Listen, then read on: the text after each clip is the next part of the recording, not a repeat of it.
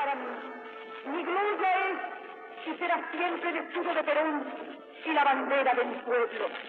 Y aunque dejen el camino girones de mi vida, yo sé que ustedes recogerán mi nombre y lo llevarán como bandera a la victoria.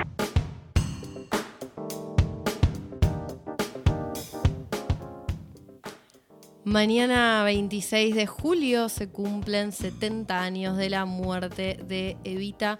Eh, y un poco queríamos charlar de, de esa figura tan a veces inabordable por lo que inunda todo, la historia argentina, nuestras trayectorias individuales, las producciones de ficción y mitologías de los últimos, em, del último siglo y del presente también. ¿Qué, qué piensan cuando piensan en Evita? Porque, digo, es una figura que un poco se expandió tanto para a veces pareciera abarcarlo todo o, muchas cosas por lo menos. ¿Qué, qué les recuerda? Es una figura muy inabarcable. Vos lo dijiste. No, no, no sé si te puedo decir lo primero que, que pero personalmente yo tipo la tengo como muy allá arriba y siento que mucha gente de nuestra generación la tiene como muy allá arriba, como que es un poco una suerte de, faro, como, bueno, Santa Evita, ¿no? por nada el nombre de, la, serie que se está por estrenar, pero, pero me pasa un poco eso, me interpela muy desde ese lugar, es como, no sé, gracias por haber existido, Eva. Sí, yo creo que justamente un poco la idea de esta de esto inabarcable tiene que ver con esa suerte de permítame la licencia, significante vacío, que termina como termina funcionando el significante evita, donde de alguna manera habría un evita para cualquier cosa. O sea, un evita de los descamisados, de los desprotegidos, de los ancelados. Yo te lo discutir un poco, porque hay, un montón de. Están, es verdad, hay un montón de formas de, leer y, de, ser interpelado por, por la figura de Eva. Eh, pero siento que hay un, hay, hay al menos un común denominador que tiene que ver con la, con la con, lo rupturista de la figura de Eva en su momento histórico. Creo que discutímelo si querés, pero me parece a mí que, desde todas desde los lugares desde los cuales se puede leer a Eva, para bien y para mal, incluso desde el lugar más gorila, eh, hay, hay un, identificar en Eva una, figura transgresora. Bueno, yo quería traer un poco para, que pensemos eh, esa cuestión, ¿no? Entonces, en tal caso, reformularías de esta manera la pregunta. ¿Qué significa esa ruptura o eso disruptivo y a qué llamamos disruptivo. Y que en tal caso, cómo se incruste la, el significante que damos a lo disruptivo, le va a dar ese significante a, Evita. Repasemos muy rápidamente, igual a esta altura ya todos, todas, todos más o menos un poco la historia la conocen. Eva María Duarte nace un 7 de mayo de 1919 en Los Toldos, provincia de Buenos Aires, al norte de la provincia. Y muere justamente, como decían, un 26 de julio de 1952, por lo cual se van a estar cumpliendo 70 años de la muerte de Evita. De muy chica, ya a los 15 años, viaja a la ciudad, a la ciudad de, Buenos Aires y se dedica a la actuación, donde se desarrolla y se desempeña en radio, teatro y llega incluso a la televisión ahí siempre está muy, muy dividido las críticas, ¿no? Cuando uno lee sus propias autocríticas sobre su desempeño artístico, siempre fue muy dura, diciendo que bueno, que ya no, no actuaba bien, que en la radio más o menos se defendía y que en el teatro, bueno, ahí era donde un poquito más o menos pasable lo era. También hay muchas crónicas del, del momento menciono alguna nada más, a Mordisquito, un gran personaje de la cultura del tango y la cultura popular argentina, que la describe de una manera brillante, siempre. Eh, Me tomo el atrevimiento, pero quizás Eva, si existiera hoy día, diría algo así como, como actriz, soy una excelente política. Puede ser, puede ser una forma ahí de, pensarlo, pero todavía falta para, para que se vuelva política. Eh, y obviamente, luego de que Eva tome algún algún desempeño más público, etcétera, por fuera de los circuitos artísticos, bueno, también había un par de malintencionadas reseñas sobre su quehacer artístico diciendo que era un desastre, etcétera. Pero bueno, digamos, a lo sumo habrá que ir, recordar, hacer un trabajo de archivo y sacar un poco sobre cuál era la capacidad. Lo que sí sabemos hoy en día, y escuchábamos al principio de esta columna, un pequeño fragmento de un discurso que precisamente es el discurso que pronuncia el 22 de agosto de 1951, 51, ¿sí? eh, en el que se conoció como el Congreso Histórico, Congreso Abierto Peronista, bueno, tiene una capacidad oratoria muy fuerte. No sé si la, escuchan, está casi llorando. Es una, hay, hay videos donde se la puede ver, donde mira para atrás, mira a Perón, mira para adelante, ve las masas que le están diciendo que sea candidata, vuelve a mirar para atrás y dice que no lo va a hacer. Es una situación efectivamente muy, muy compleja para, para analizar, pero como decía, falta un poco. En 1944 conoce al coronel eh, Juan Domingo Perón, quien era secretario en ese momento. ¿Coronel o general? Coronel. Ok. Coronel, coronel. Que, quien era secretario de Trabajo y Previsión del gobierno militar, que había asumido con el golpe del 53, que era parte del el GO, el Grupo de Oficiales Unidos, y lo conoce en el 44. También la anécdota es hiper conocida, o hay un terremoto em, en, San Juan. en San Juan. se organiza un acto de beneficencia y bueno, se conocen. Perón era ya una figura importante políticamente y ella dentro del campo artístico, pese a lo que ella decía de sí misma, también lo era y por eso estaba invitada. Y ahí aparece una larga relación política y amorosa que va a marcar sin duda alguna todo el siglo XX argentino y me atrevería a decir hasta el siglo XXI en términos políticos. Em, bueno, se sabe, ¿no? Un par de meses después, solamente con un par de meses de noviazgo, tienen una mala suerte, que es que lo meten preso al novio. Lo meten al preso al novio el 12 de octubre del 45. Y bueno, mamita, ¿para qué te levantás a la cabeza del peronismo? Bueno, pero en ese momento no era el peronismo. No era el peronismo. Era un tipo que trabajaba en previsión social, que eh, tenía un, volumen político cada vez más creciente y que en un arrebato de luchas intestinas dentro del propio gobierno lo mete en, en, cana. Es muy interesante porque lo meten en cana el 12 de octubre, lo están por mandar a la isla Martín García, y el 14 de octubre hay una carta donde le dice, bueno, mi amor, no sé, hay que hablar con Farrell, vamos a ver qué pasa. Yo apenas salga acá me caso con vos, me voy a retirar de la política y voy a dedicarme a escribir un libro. Eh, y en ese libro, con mis memorias, se reconocerá lo que pasó este tiempo, y bueno, porque yo tenía razón y Farrell no. ¿Ya existe esa novela de, cronología contrafáctica de qué hubiera pasado si efectivamente Perón salía, el 17 de octubre no sucedía, se retiraba de la política. Moría peronismo y se consumaba el sueño mojado de todos los gorilas. Puede ser que sea una buena forma de pensar alguna suerte de ucronía del siglo XX argentino. Me impacta mucho este chisme porque da, cuenta del miedo que había en, los sectores más conservadores de la sociedad y del gobierno que impulsaron esa ese, ese, no sé cómo llamarlo, esa, ese encarcelamiento hacia Perón, eh, y terminan generando como un efecto rebote de, generar como exactamente todo lo contrario a lo que buscaban, pero por mil. Y un poco en la figura de Eva hay algo de eso, como... Bueno, justamente... generó y genera miedo, ¿no? Como... Esa, en algunos sectores... La, la tesis que trae Horowitz en uno de sus ensayos más famosos, se llama Los Cuatro Peronismos, que se cree uno de los libros de política clásica argentinos sin duda alguna, más, por un lado, más brillantes y por el otro lado, más recurrentes en su, estudio. De hecho, ahora está por ser editado en Estados Unidos.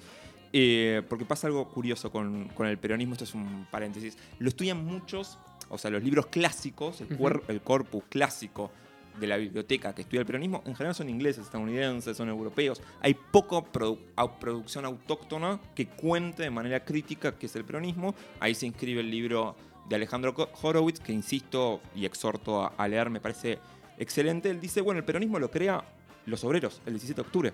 No lo crea Perón, que estaba escribiendo esta carta, digamos, diciendo yo me voy a retirar, voy al campo a escuchar pajaritos con mi novia, y ya fue. Pero ¿qué pasa? El 17 de octubre hay una horda de obreros, principalmente del sur de la provincia de Buenos Aires, que avanzan hacia la, la ciudad. El famoso aluvión zoológico, como lo, dijo, como lo catalogó cierta derecha, incluso cierta izquierda en ese, en ese momento, si uno analiza las, las crónicas eh, periodísticas de ese momento, lo que se veía era esa suerte de caos donde parecía que entre policías y bandoleros y, pobres obreros estaban empezando a tomar la, ciudad de manera abrupta, sin ningún tipo de aparente organización. Nosotros sabemos que efectivamente no es así.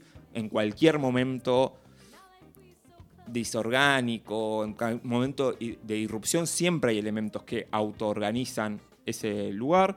Ahí hay dos eh, figuras que son claves, que pasaron al olvido en la historia argentina. Una es Cipriano eh, Reyes, que es quien empieza a construir lo que va a ser el Partido Laborista Argentino, sobre la cual la estructura va a montarse el peronismo, metiéndolo en cana. Como ¿no? las disputas políticas nunca son con buenos modales. Y menos en pleno eh, siglo XX. ¿Cómo? Y menos en pleno siglo XX. Menos en, pleno siglo XX. Igual hoy en día, no sé, eh, te diría que que también está complicada. Pero la otra también es la secretaria de Perón, que tenía la relación directa con los sindicatos. Y es la que, de alguna manera, esa mañana va tocando puerta por puerta diciendo, che, están metiendo en cana al tipo que está empezando a tener un diálogo para mejorar algunas situaciones eh, en términos de las legislaciones laborales, etc. Ella también es pasada completamente al olvido, eh, al ostracismo de, del olvido y me parece que también ahí hay que pensar que, insisto, nunca hay pura espontaneidad. Pero volvemos, ese 17 de octubre, entonces los trabajadores, trabajadoras, llegan a la Plaza de, Mayo y dicen algo así, más o menos voy a parafrasearlo, no nos vamos un carajo y vamos a prender fuego todo, a menos que aparezca de nuevo el tipo ese que estaba sentado en, eh, en la Secretaría de Trabajo y Previsión Social. Entonces, ¿qué hace el gobierno? En esos términos, tipo, no sé cómo se llama, pero que vuelva. Más o menos sí. No, también cantaban Perón, Perón, pero ah. digamos, todavía, imaginémonos que era un secretario en un momento, o sea, en el 45, tipo, tampoco es que tenías Instagram para ver y likear a su perro con el que juega a la mañana y tira eh, frisbees o cosas por el estilo. O sea, no, no tenés idea mucho del tipo. Lo que sabés es que cuando tu delegado sindical, cuando tenías algún problema con la patronal, etc., de repente, por primera vez, un pedacito del Estado escuchaba y decía, no, vamos a fallar a favor de los, de los laburantes. Entonces, esa irrupción funda, si se quiere, el mito del 17 de octubre, el día de la, de la lealtad, y ahí empieza lo que Horowitz llama el primer peronismo. El peronismo que lo va a categorizar como el bonapartismo.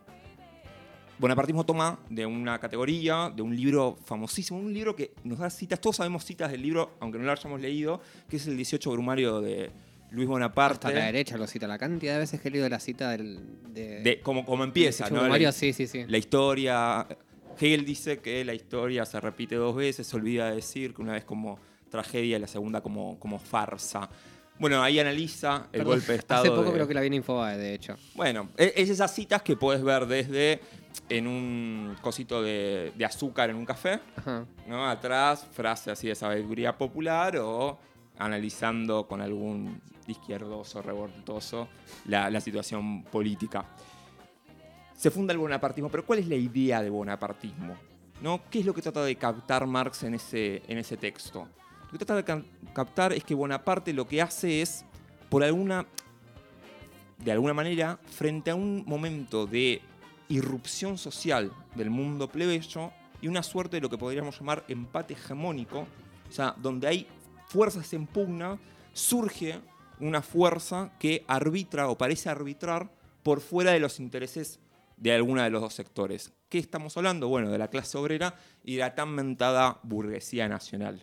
¿no? Y Perón como figura bonapartista, como una figura que pareciera no ponerse dentro de uno de los bandos, sino ir mediando entre esos intereses. ¿Qué es lo que cambia ese día en la Argentina? Y bueno, que la Argentina deja de ser lo que podemos llamar una Argentina completamente oligarca, donde los negros no tienen ni para decir mu. A partir de ese momento, la burguesía nacional, los sectores pampeanos, los sectores eh, industriales, tienen que empezar a escuchar y negociar. Eso es lo que se abre en ese momento. Ahora, volvamos a la figura de de Eva. Si María Eva Duarte, más conocida como Evita, apodada como la mejor de los descamisados o la santa de los descamisados, etc., ese cariño tiene que ver con que de alguna manera hay un sector de ese juego dentro del peronismo que la acepta mucho más como suya que el otro. Es decir, los descamisados, los trabajadores, reconocen en ella por su procedencia social, por sus abruptos también, discursivos, porque si alguien cree que en Argentina siglo XXI se discute con, con malos modales en la televisión, escuchen. De hecho, si quieren, vayamos a escuchar alguna de las alocuciones de, de Vita para veamos el tono con el que discutía. A ver, a ver. Porque nosotros no nos vamos a dejar aplastar jamás por la bota oligárquica y traidora de los vendepatrias que han explotado a la clase trabajadora. Porque nosotros no nos vamos a dejar explotar jamás por los que vendidos por cuatro monedas sirven a sus amos de las metrópolis extranjeras y entregan al pueblo de su patria con la misma tranquilidad con que han vendido el país y sus conciencias. Bueno, ahí la escuchábamos, ¿no? ¿no? ¿no? tenía mucho pelo en la lengua, no tenía mucho de... Sin eufemismo. Asesores de marketing de así no, de esta manera no, fíjate cómo lo decimos en televisión. Con buenos modales podemos discutir. No, básicamente está diciendo, vamos a aplastar, dice, eh, a los vendepatrias, a la oligarquía, a la burguesía. Bueno, uno puede entender también por qué las señoras Paquetas de Recoleta entonces se sentían un poquito también espantadas porque quién es esta mujer que está hablando así y dice que nos va a aplastar la cabeza. Y se siguen sintiendo. Y se siguen sintiendo. Y de hecho, una de las primeras medidas que toma el gobierno cuando asume finalmente Perón, después de ser liberado, de presentarse elecciones, etc., es intervenir lo que en ese momento era la Sociedad de Beneficencia de la Capital Federal, en 1946 y con casi, perdón que lo digan estos términos, claro, y de las señoras Paquetas que participaban ahí y, un poco... No, pero digo, estaba controlada por la iglesia en ese momento. Sí y no. O sea, era una entidad de la iglesia, pero controlada de hecho por las mujeres de la oligarquía o la sociedad alta que se juntaban a hacer beneficencia. Y el ámbito de lo que hoy llamaríamos, si lo trasladáramos a lenguaje de hoy, eh, la asistencia social y demás pasaba por ese sector de la sociedad. Totalmente, claro. De hecho, es, si se quiere, es el primer desarrollo social. Pre, en la prehistoria del desarrollo social, desarrollo social como lo conocemos hoy, es el 99, esto un par de años antes, 50 años antes. Pero bueno, interviene esto y le pone Fundación Eva Duarte. ¿eh? Casi ahí como mm, te mojo la oreja y te pongo un chupón bueno, eso obviamente generó un nivel de odio hacia, de nuevo, quién es esta mujer. Eh, y, de alguna manera, de esa manera va desarrollando esa dinámica donde Perón juega como un rol siempre de un poquito para acá, un poquito para allá, un poquito querida, no tanto. De hecho, hay una anécdota muy famosa que es en un momento de arrebato de la oligarquía, evita ya en un momento donde, insisto, estas equilibrios sociales ya no, estaban funcionando y ya se olía de alguna manera el intento golpista de tratar de romper este, este, este equilibrio político. Y ahorita no tiene mejor idea que comprar armas y querer dárselas a la CGT. Y Perón le dice, no, amor, a ver, a ver, señorita, ¿cómo, cómo te explico, corazón? Y, hay una mediación ahí en el. Y Eva, tipo, pero yo para que le envío. Claro. No, no, una, cosa increíble. Imaginémonos qué hubiese sido la Argentina si también Perón hubiese decidido efectivamente darle las armas a la CGT para que eh, se enfrenten a el golpismo que se estaba cocinando. De hecho, en ese sentido es interesante pensar y, e ir a ver los discursos de Vita y cómo gran parte de ellos, como muchos minutos están dedicados en los discursos frente al pueblo, frente a las masas, a la idea de ustedes están acá para defender, nosotros estamos acá para defender esa idea de la lealtad, la idea del 17 de octubre en el sentido de ir a las calles, en el sentido de como que muchos de los discursos de Vita están pensados en seguir, como retomar ese pulso, no perder ese pulso de que el pueblo va a salir a defender al general. Eh, y que tienen que estimular eso en defensa de sus propios intereses y, que es algo ahí que está como muy latente todo el tiempo y que dejan entrever esa idea de lo que decías recién, Gabo, como empieza en algunos años a, estar en el fondo esta cuestión de que, de que mm, el golpe está cerca, ¿no? O que es una amenaza constante. Esta idea de eh, los enemigos, los enemigos de Perón y del pueblo no están vencidos, sino que están siempre cerca, aparece una y otra vez en los discursos de Vita. Y se mueve en esa ambigüedad.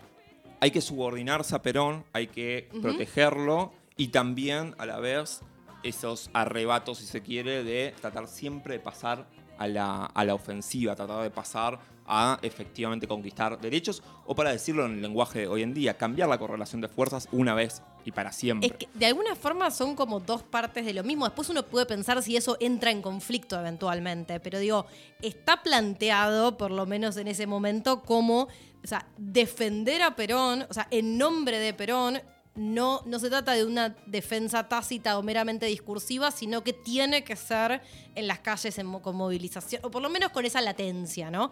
Eh, después uno puede pensar si eso efectivamente no entra en conflicto, porque bueno, el poder entonces se disputa entre Perón y quienes están en las calles y si hay que calmar las aguas en algún momento o qué es lo que termina resolviendo de hecho eh, Perón como líder político, pero hay algo ahí en, los discursos de Vita en que son como dos partes de la misma cosa.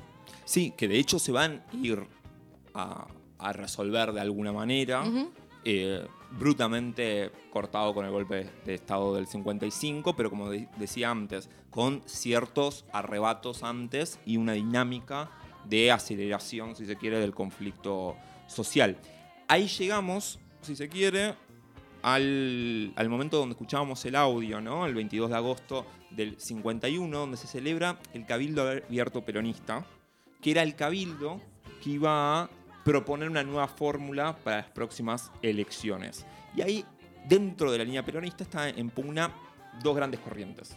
Una de la que podemos llamar la burocracia peronista, más vinculado a el partido peronista, a el Estado, a los burócratas de Estado, etc. Y otro lo que podemos llamar, lo que en ese momento se llamaba, en lenguaje, el lenguaje que utilizaba el peronismo, las organizaciones libres del pueblo. Las organizaciones libres del pueblo proponían una fórmula que encabezara Perón y la segundara Evita, y las otras organizaciones no querían saber nada de eso y proponen a alguien del riñón propio de lo que ellos llamaban en su momento la eh, vertiente eh, política, ¿no?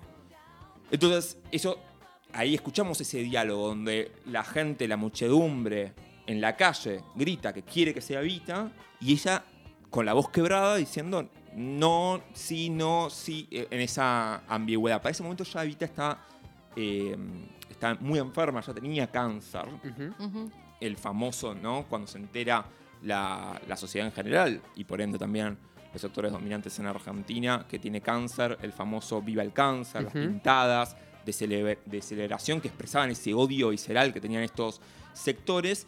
Y en ese, ese 22 de agosto pronuncia lo que se conoció como el renunciamiento histórico. Acá me parece importante, 20 años después, Alicia Eguren, otra mujer esta vez mucho más también olvidada en la historia.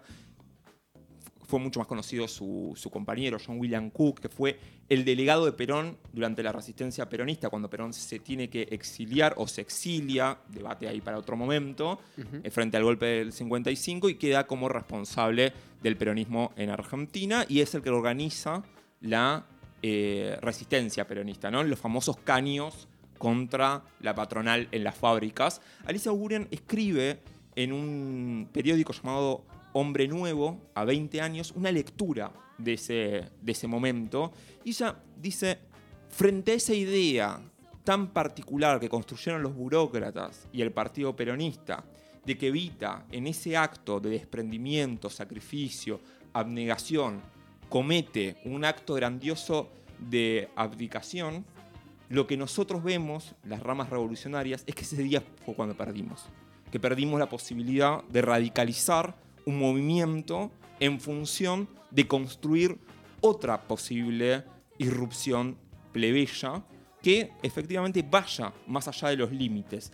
El pasaje, dice Miguel Maceo en un ensayo sobre Alicia Eguren, el pasaje entre lo plebeyo inconforme a lo plebeyo subversivo ese plazaje podía representar Evita en ese momento, en el 51, cosa que se ve abruptamente golpeado, tanto por los avatares de la vida, por el cáncer, pero también por los avatares políticos frente a ese Congreso que le cerró la puerta a lo que haya quizás sido su mejor elemento eh, político. Y para darle forma a esto, estaba viendo ahí una novela de Luis Frontera que se llama La Sagrada Familia, y si me permiten, me gustaría leerle solamente un, pasaje que dice así. Pasados cinco años de su regreso de España, ni mamá ni las chicas podían contenerlo.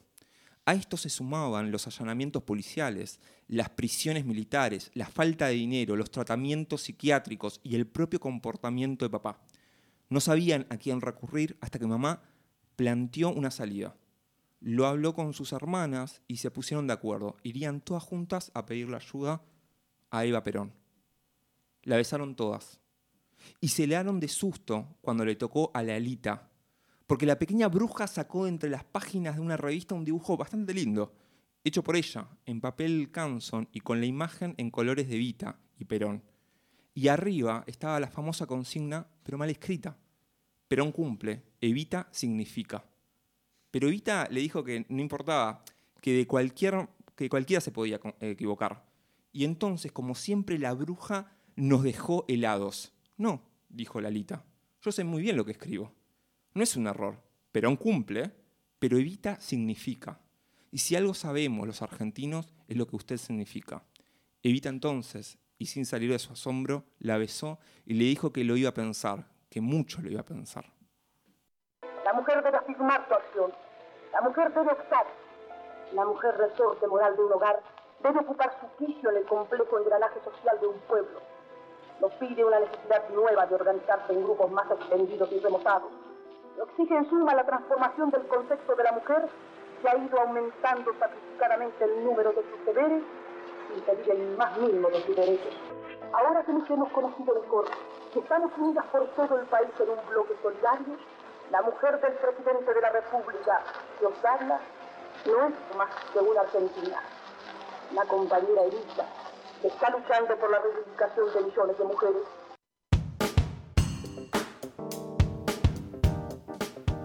Me gusta mucho ese momento de la compañera Evita. ¿No? Como que tiene algo de, calidez. Y bueno, ya que estábamos hablando de que obviamente em, es una figura claramente disruptiva, hay que llenar el significado de qué significa disruptivo o cómo distintos sectores han leído esa irrupción en la política argentina.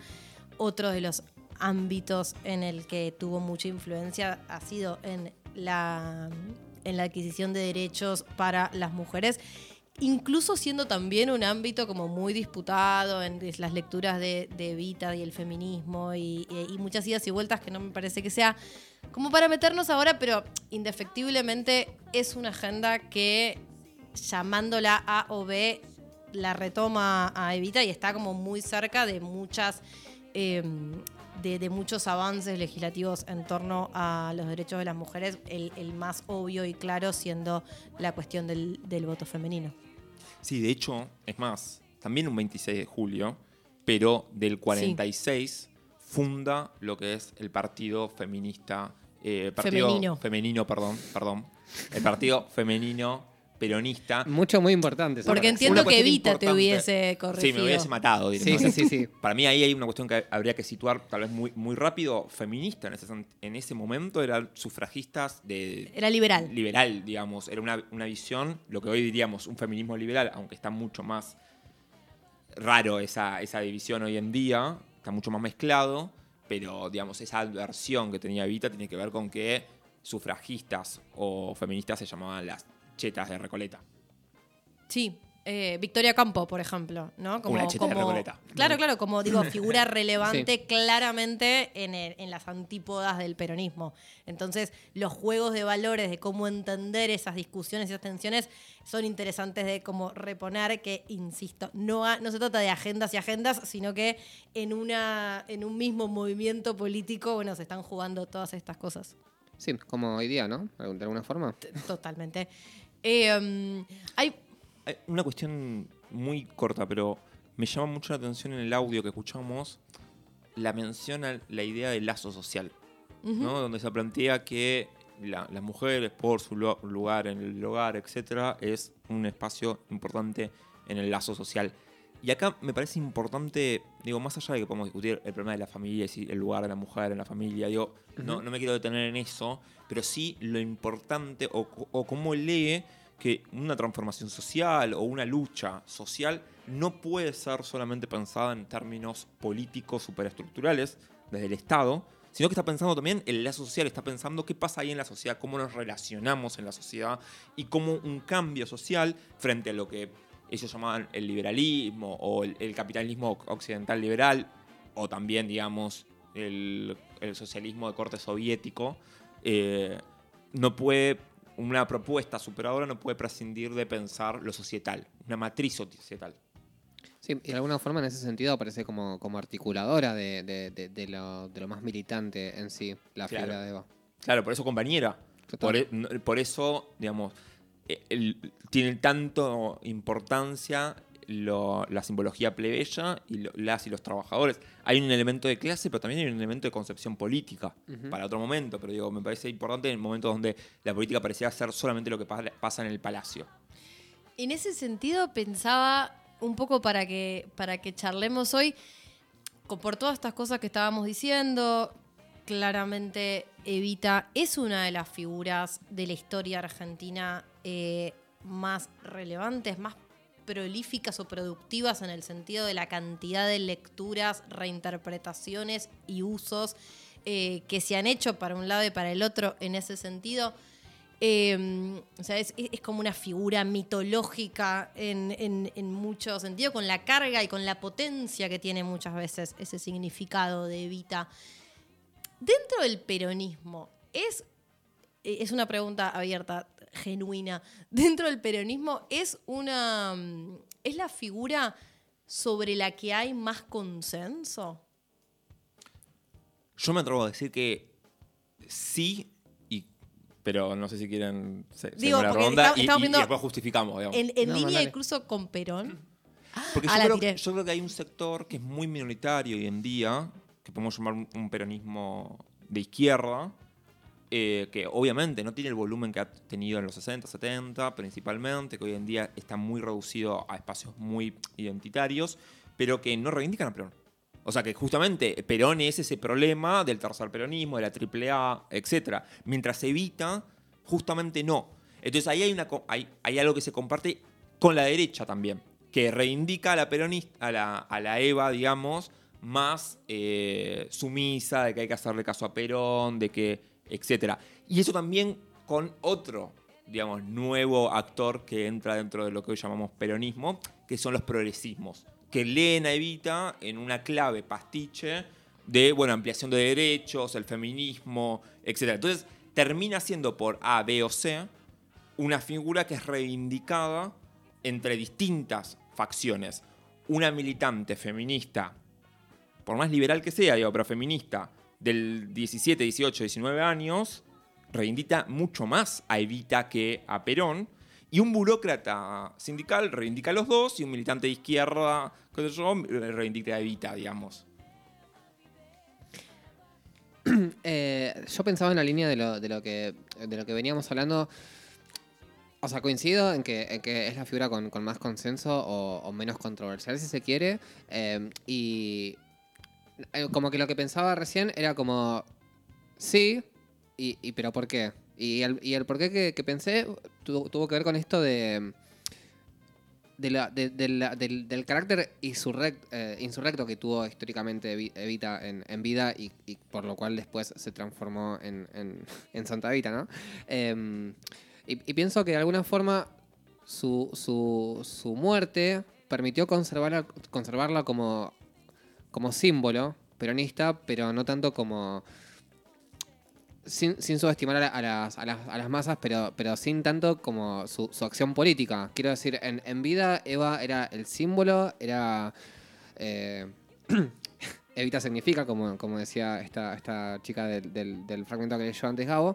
Em, pero también actuaba, también irrumpía, también hacía y de alguna forma podríamos decir, eh, movía, movía límites. Eh, una, vez, una vez que Eva muere, me da la sensación, o la lectura que, estoy pensando, eh, queda el símbolo.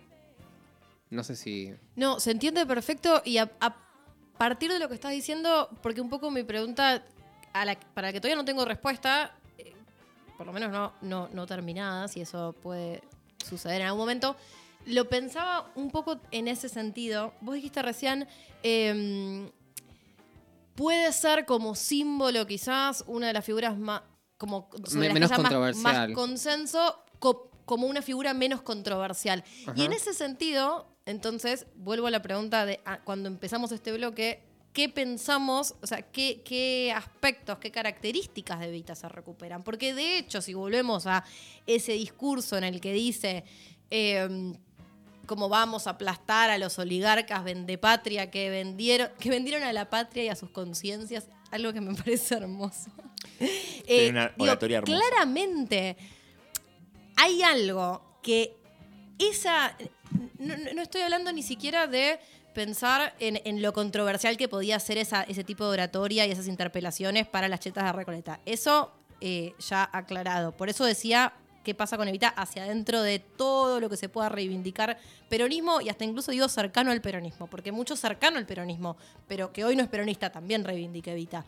Em, si, si, si pensáramos en ese gesto y en esas interpelaciones hacia, hacia las masas, hacia el pueblo y en contra de los vendepatrios y en contra de los oligarcas hoy, sería muy controversial. De hecho, estamos en este momento en semanas donde movilizaciones que se hacen desde los sectores populares, dentro barra cerca del gobierno, em, en reclamo de, bueno, una situación social cada vez peor, crisis, etcétera, está siendo atacada desde sectores del, del gobierno como...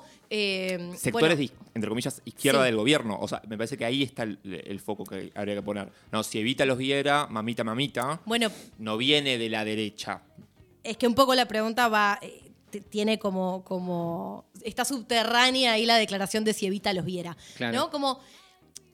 Esa Evita hoy sería muy controversial. Sin embargo, la idea símbolo de Evita que no, que en la que todos acordamos pareciera no ser controversial, pareciera ser solamente esa imagen que es la imagen que seguramente todos tienen de, de Evita, la que está como sonriente y con el pelo suelto y, que es una cosa como súper esperanzadora y hermosa pero perdió como un poco esa, esa como irreverencia, porque irreverencia hoy sería, e, está en la movilización en las calles. Entonces, no, no sé qué piensan sobre todo este universo de cuestiones. Yo creo que, digamos, volviendo a Horowitz igual, nuestra democracia se construye, como él llama en su prólogo justamente, a los cuatro peronismos, como la democracia de la derrota, y que se construyen ciertos consensos donde está bien pensar en los últimos de la fila, pero no está bien que los, últimos de la fila dirijan al país.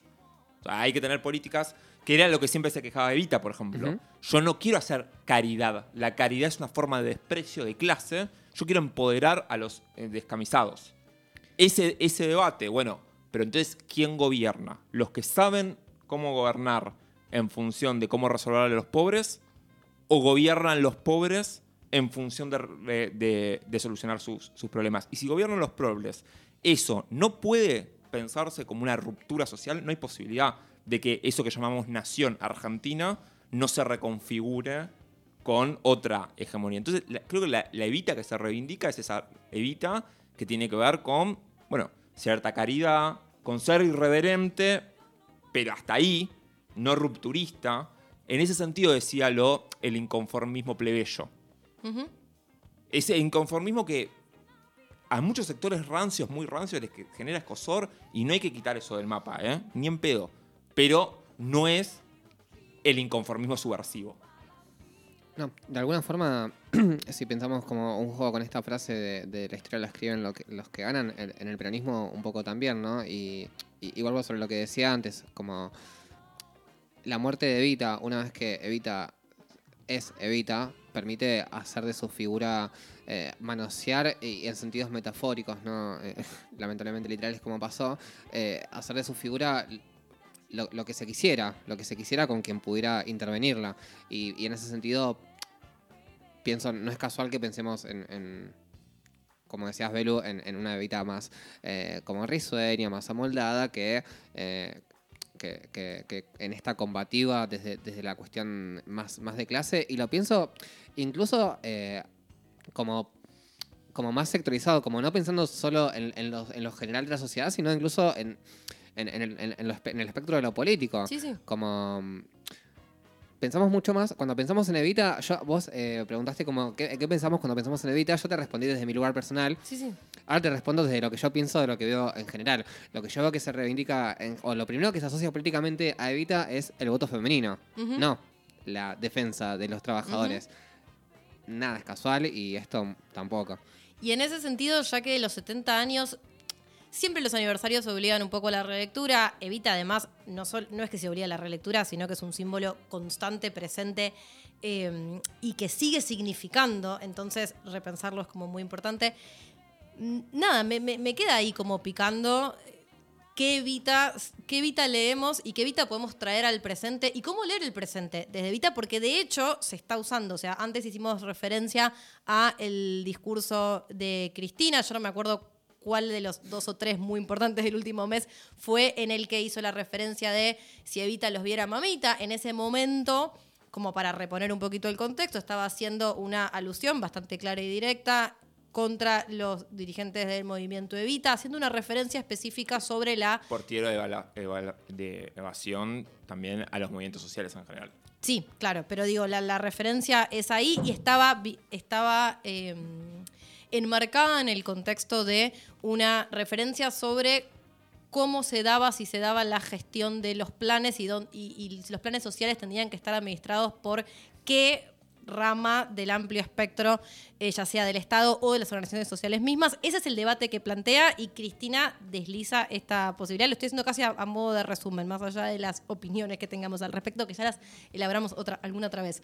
Eh, desliza esta idea, ¿no? Si Evita los viera, con esto estaría en desacuerdo. Esa parece ser la lectura de, Cristina. Bueno, la pregunta que me hago es, ¿qué pasa con las movilizaciones que se están dando estas semanas eh, a partir de los movimientos sociales en reclamo de mejores condiciones de vida directamente, de existencia para esos sectores que hoy, hoy se referencian en los movimientos sociales?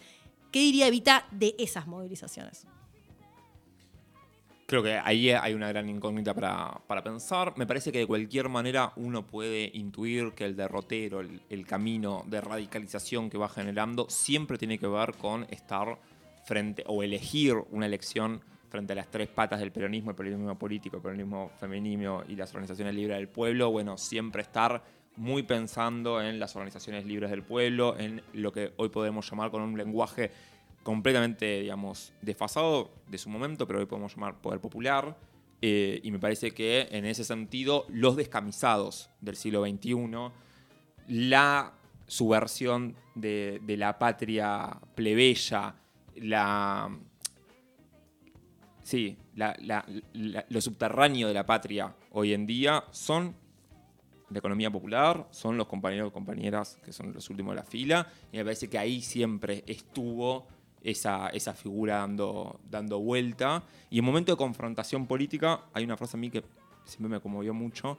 Evita decía en algún momento, nuestra patria dejará de ser colonia, su, su bandera flamearía sobre sus ruinas, casi de manera provocativa, diciendo estamos dispuestos a luchar. Bueno, en momentos de oligarcas bancando su, su, su granos en silobolsas, en corridas cambiarias, en un mundo que se cae, en vez de llorar, también me parece que había una actitud ahí política de enfrentamiento. Y en un mundo en el que también desaparecen personas trans, como hablábamos hace un rato, eh, digo, o sea, evita existir un momento histórico en el cual difícilmente se hubiera pronunciado sobre las, sobre las vidas trans, pero existió un momento histórico en el cual difícilmente se hubiera pronunciado sobre las mujeres, por ejemplo, y lo hizo. Entonces no cabe la menor duda de que si Eva estuvo en, en, la, insurrección, en la defensa de los humildes, hoy día podríamos decir que hoy día está del lado de Les, de la defensa de Les humildes. Eh, y, en ese sentido también... Eh, poner en perspectiva eso. Quizás en el siglo XX la historia estaba muy atravesada por el, por el componente de clase y a duras penas se pudo meter algo de, las luchas del movimiento de, mujeres. Digo a duras penas porque recién eh, pasado la segunda mitad eh, del, siglo XX se logró conquistar eh, el, sufragio femenino y de la mano de Eva.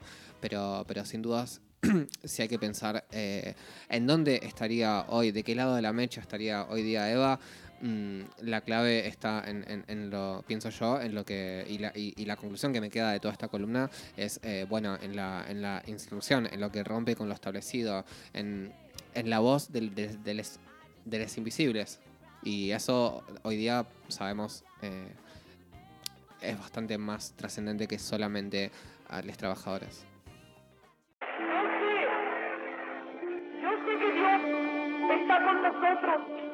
Está con los humildes y desprecia la soberbia de la oligarquía. Y por eso la victoria sea nuestra. Tendremos que alcanzarla tarde o temprano, cueste lo que cueste y caiga quien caiga.